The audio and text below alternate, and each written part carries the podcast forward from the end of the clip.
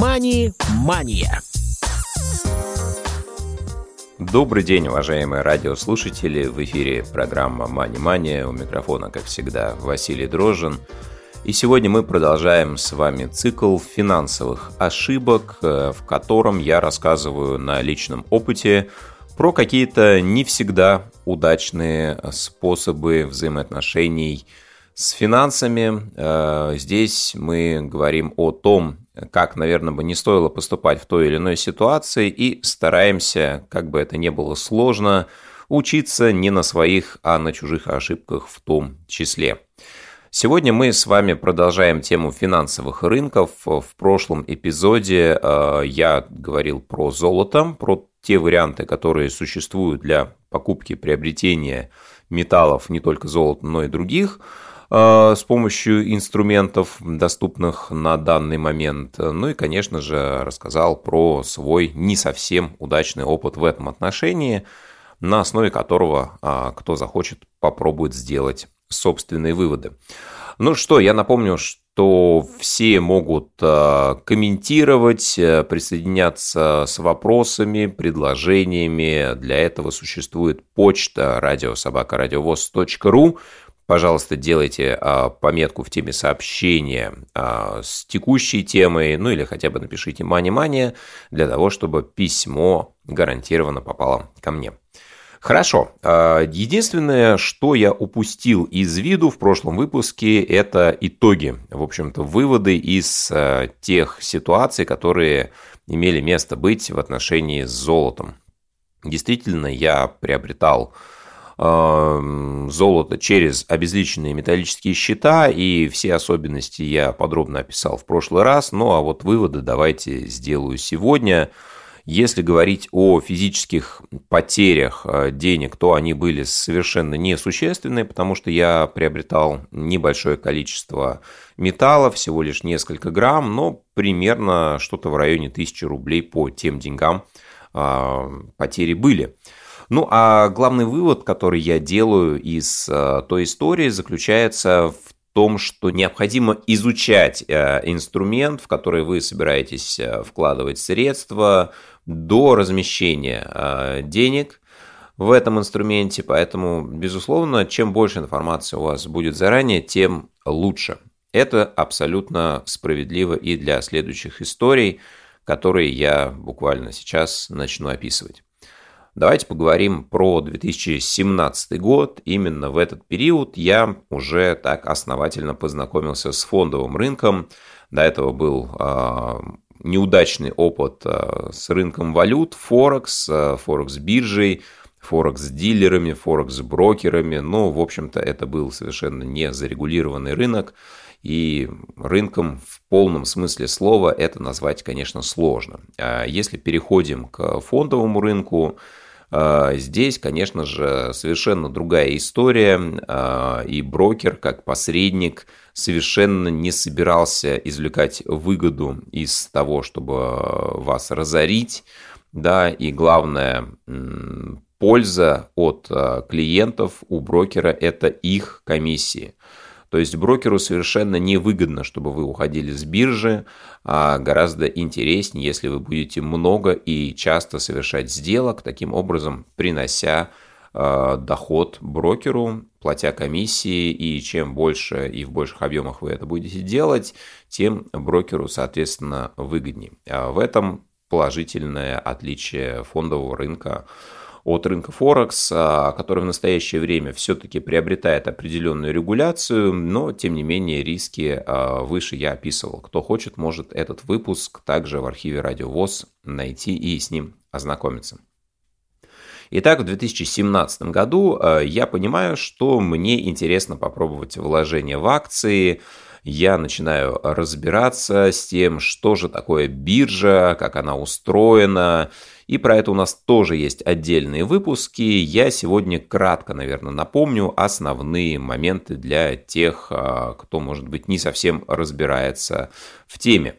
Итак, что же такое биржа? Э, то есть, если самым простым языком выражаться, это площадка, где можно совершать сделки с ценными бумагами валютой, иными активами. Но сегодня нас будут интересовать в основном ценные бумаги для нашего примера. Эмитент – это организация, которая выпускает ценную бумагу. Ну, например, это компания, акции которой обращаются на бирже. Или это государство, которое выпускает облигации, которые также доступны инвесторам для приобретения. Брокер – это посредник да, между вами, как инвестором, и эмитентом, который, ну, в общем-то, выпускает эту бумагу, и она, а, попадая на биржу, на ней присутствует, обращается. Да, между биржей и инвестором посредник – это брокер. Собственно, инвестором называется любое лицо, которое приобретает тот или иной актив на бирже. Инвесторы делятся на два типа по уровню доступа к инструментам. Квалифицированные и неквалифицированные. Вот здесь очень важно понимать, что это определенный статус. Это не отношение к человеку в зависимости от того, насколько он понимает и разбирается в инструментах. И иногда э, люди ошибочно считают квалифицированного инвестора э, придают это э, значение, этот статус человеку, который просто долго занимается торговлей на бирже. Но нет, друзья, это специальный статус, который необходимо подтверждать э, у брокера. Для этого существуют определенные критерии. Сегодня не будем на этом подробно останавливаться. Если хотите, кстати, такой выпуск у нас тоже есть. Каких выпусков у нас только нет. А, поэтому для квалифицированных инвесторов доступно большее количество инструментов, для неквалифицированных, соответственно, меньшее. Если вы не являетесь квалифицированным инвестором, а, тем не менее, вы также можете пройти тестирование и расширить круг а, инструментов, которые вам будут доступны. Здесь постараюсь, чтобы не возникло путаницы, потому что представьте, что у вас есть какое-то количество инструментов, которые вам априори недоступны, как а, неквалифицированному инвестору, никвалу. А, есть такое устоявшееся сокращение. Так вот, как никвал, вы еще и меньшее количество инструментов априори можете использовать, но вы можете этот набор расширить, пройдя тестирование по каждому отдельному виду инструментов. Ну, например, вы как неквал хотите торговать фьючерсами или хотите торговать а, облигациями а, меньшего кредитного рейтинга, ну, таким образом, более рискованными. А, в этом случае вы можете пройти тестирование по тому или иному виду инструмента и получить доступ к этим инструментам. Соответственно, в настоящее время большая часть акций и больше половины облигаций – будут являться недоступными для э, неквалифицированных инвесторов, у которых даже не пройдено тестирование. Тест можно пересдавать многократно, и если э, вы его не сдали, то вам в любом случае доступен будет этот инструмент неквалифицированный, э, но в сумме сделки не более 100 тысяч рублей. И брокер может вам отказать, если у него есть какие-то основания для этого. Квалификацию также присваивает брокер, но здесь э, есть жесткие критерии, либо по уровню оборота, либо по уровню денежных средств, которые находятся у вас на счетах. А, также может являться основанием для приобретения квалификации ваше образование. Ну, в общем, это мы уже разбирали. Если будут вопросы, а, находите этот выпуск или задавайте вопросы по электронной почте. Соответственно, каждый брокер имеет свой статус, и квалификацию необходимо подтверждать у а, разных брокеров а, самостоятельно. И сейчас а, разрабатывается законопроект, по которому квалификация будет единая, и если вы переходите от одного брокера к другому, эти данные также будут сохраняться и передаваться, что облегчит процесс инвесторам очень сильно. Э, регистратор тоже это понятие нужно ввести. Э, то есть регистратор – это компания, э, которая ведет реестры, в которых прописаны владельцы ценных бумаг. Реестр поделен на огромное количество лицевых счетов, и в этих лицевых счетах указано, у кого из акционеров какое количество акций, например. То есть для чего это необходимо? Ну, например, чтобы эмитенты могли сообщать информацию своим инвесторам.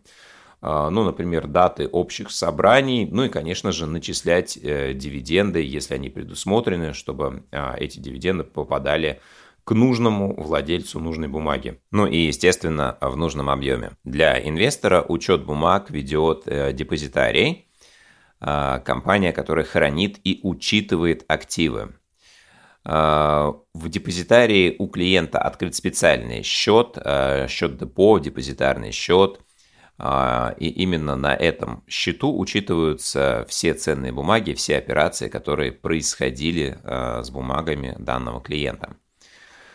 Вы таким образом всегда можете получить информацию о том, а, каким количеством ценных бумаг вы владеете, бумагами каких эмитентов, а, и когда вы приобретаете, продаете ценные бумаги, именно депозитарий является гарантом того, что вы конечный владелец. По поводу депозитарного счета а, нужно помнить, что часто люди путают брокерский и депозитарный счет, а, потому что они а, открываются в одной и той же структуре. Допустим, а, вы являетесь клиентом брокера, который оказывает в том числе банковские услуги, и депозитарный счет также открывается в этой организации. Но необходимо помнить, что не обязательно это так, и депозитарий может не иметь отношения напрямую к вашему брокеру, это тоже нормально брокерский счет и депозитарный, они не пересекаются, не едины, и здесь не должно быть никаких сомнений, если вдруг э, депозитарий какая-то другая организация, это не подвох, это нормальная история. Главным регулятором всех процессов на финансовых рынках является Банк России или Центробанк, э, который регулирует, в общем-то, всех участников профессиональных на этом поле. А, ну, Банк России у нас а, в лице своих представителей выступал многократно, и описывали мы а, в том числе регламентированные процессы на фондовом рынке. Я думаю, что обязательно к опыту коллег мы еще вернемся. Ну, а сейчас продолжим. Каким образом стоит выбирать брокера, на что мы обращаем внимание? А, когда я э, подходил к этому процессу, я руководствовался достаточно простыми критериями. Ну, во-первых, в тот момент брокеров все-таки было чуть меньше, хотя тоже достаточное количество было представлено, и мне важна была надежность, э, мне нужно было понимать, э, что с брокером я не буду испытывать никаких э, сложностей, э, эта компания никуда не денется, не пропадет, и э, деньги мои будут в безопасности. А, мне важно было удобство, поскольку я выбирал крупнейший банк, который также предоставлял брокерские услуги, но мне было удобно, поскольку я являлся клиентом этого банка, и мне легко можно было пополнять в том числе брокерский счет через эту же кредитную организацию. Но были и минусы у брокера, в частности, техническая поддержка отвечала не очень оперативно, и, к сожалению, такие проблемы, насколько я знаю, сохраняются до сих пор. А, ну и по поводу функциональности тоже были ограничения. А, если я, например, хотел на тот момент торговать иностранными ценными бумагами – которые не были представлены на московской бирже, доступа на СПБ биржу, на Санкт-Петербургскую биржу у меня не было, поскольку а, мой брокер этих услуг не предоставлял. Поэтому я рекомендую тем, кто выбирает брокера, а, озадачиться, наверное, четырьмя критериями, на которые стоит обращать внимание. Первое – это надежность, а, то есть в любом случае выбирайте брокера, хотя бы из первой десятки. А, да, вот все, что вы находите, вы можете отсортировать по количеству а, активных клиентов, а, брокеров и выбрать одну компанию, которая в первой десятке будет. Я бы не рекомендовал смотреть на какие-то особенные условия, но у брокеров, которые не очень известные, особенно если это какая-то региональная структура, особенно если она существует совсем недавно. Лучше, если у компании будет э, какая-то серьезная история, э, опыт за спиной, в наших не совсем простых экономических условиях лучше доверять, конечно, компаниям, у которых эта история существует. Итак, первое – это надежность. Да, безусловно, это не только известность компании, а, да, желательно просмотреть э, отчетность. Это для тех, кто э, любит увлекаться уже более продвинутыми уровнями. Ну и, в общем-то, естественно, брокер должен входить во все реестры, а, в том числе Центрального банка России, о чем мы говорили выше. Второй момент – это функциональность. То есть здесь вам нужно понять не только на какие площадки есть доступ у э, данного брокера, поскольку сейчас, может быть, э, Санкт-Петербургская биржа не настолько актуальна для большинства инвесторов, хотя появляются новые инструменты, в том числе на гонконгской бирже, в том числе э, различные фонды, на разные сектора а, азиатского рынка, и здесь э, кому-то это тоже может быть интересно, и это не на московской бирже будет доступно, так что если дополнительные варианты размещения средств вам могут быть интересны потенциально, то это тоже нужно предусмотреть, чтобы у брокера возможность выхода на эти рынки существовала. Да, на это обращайте внимание. Под функциональностью я имею в виду не только доступ к разного рода а, услугам, но и насколько функционально в принципе а, приложение, торговый терминал, через который вы будете совершать операции. А, есть ли мобильное приложение у брокера, насколько оно удобно, насколько оно доступно для программ экранного доступа, если вы ими пользуетесь. Да, в свое время я м, привык к программе Quick на компьютере и до сих пор пользуюсь ей, а, поэтому мне, наверное, тот или иной брокер не настолько важен, поскольку у меня есть унифицированная платформа для совершения операций. Но это только мой пример, а у кого-то совершенно может быть другая история, и вам а, то, как выглядит дизайн мобильного приложения – может быть очень важно. Да, поэтому обращайте, конечно же, на это внимание. Перед тем, как вы заведете брокерский счет, вы можете протестировать э, то или иное приложение в таком демо-режиме и сделать о нем э, соответствующие выводы. Э, третий критерий, на который, я думаю, необходимо обращать внимание, это, конечно же, выгода. Что здесь я имею в виду? Это наличие тех или иных комиссий за ведение счета, а, за совершение операций, а, за счет депо и так далее. То есть все это нужно посмотреть, а, ознакомиться с вариантами тарифов, понять, какой тариф вам наиболее выгоден, и принимать решение, исходя из, в общем, тех издержек, которые вы можете понести у данного а, брокера, потому что условия у всех а, отличаются. Да, а, чем большая конкуренция на рынке этих услуг, тем, ну, в общем-то, условия становятся похожими, сопоставимыми, но далеко не у всех. Допустим, если мы сравним двух брокеров из первой тройки, то в базовых тарифах комиссии на совершение сделок будут отличаться, внимание, в 5 раз. Да, и на это стоит обращать внимание, не тратить лишние деньги на комиссии, особенно если вы будете совершать э, операции с ценными бумагами достаточно часто. А, здесь необходимо ознакомиться с этим заранее, позвонить менеджеру, если вы самостоятельно не смогли разобраться на сайте компании, попросить выслать вам а, описание тарифа, либо просто рассказать, какие комиссии за а, какие операции будут. Чаще всего сейчас не берется плата за введение счета депо, за просто ведение брокерского счета как со сделками, так и без сделок, но иногда все-таки у некоторых брокеров эти комиссии существуют, так что обращайте на это, пожалуйста, тоже внимание. Ну и, конечно же, последний критерий – это удобство, а, насколько, в принципе, вам комфортно работать а, с данной организацией. А здесь в этом критерии можно говорить и про доступность офисов, брокера, если вы планируете посещать э, организацию лично и открывать брокерский счет, подписывая документы. Это и общение с технической службой, со службой поддержки, насколько вежливые, адекватные менеджеры с вами разговаривают, насколько полная информация, которую они предоставляют, ну и, в принципе, опять же, удобство сайта, приложения, о чем мы говорили выше, можно отнести и к этому критерию в том числе.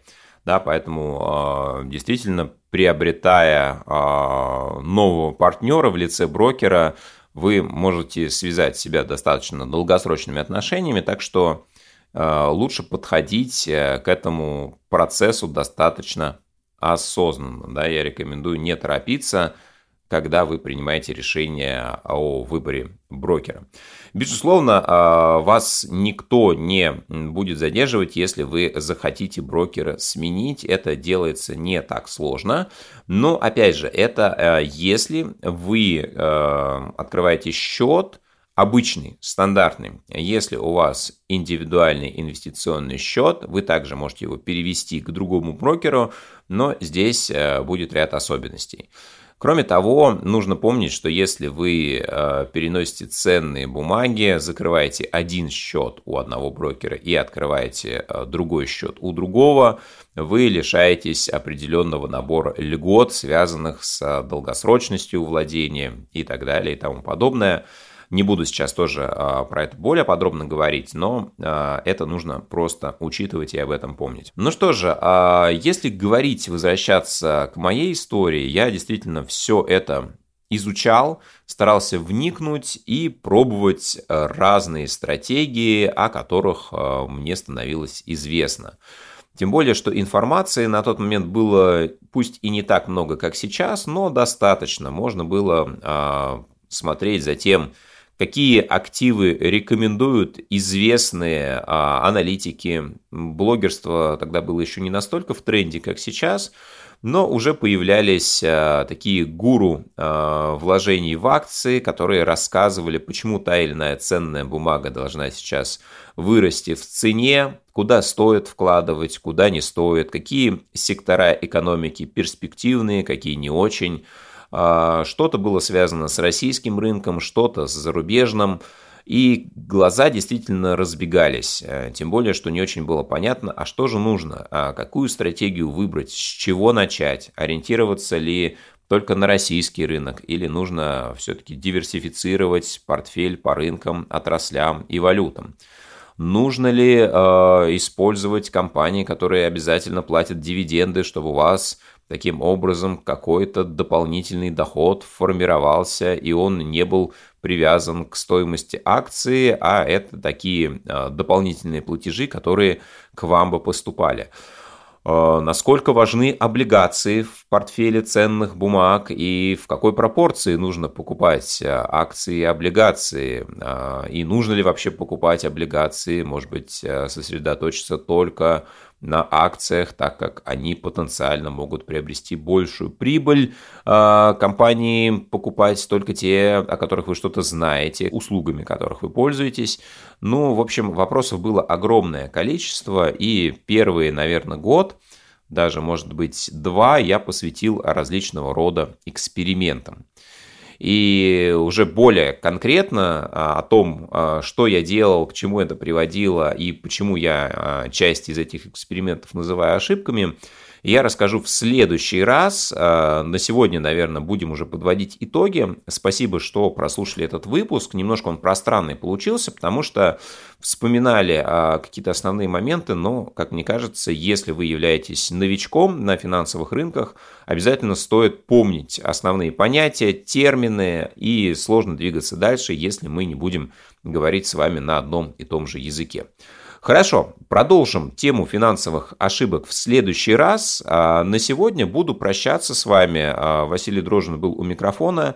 Эфир программы Money Mania. До новых встреч на волнах Радио ВОЗ. Мани-мания.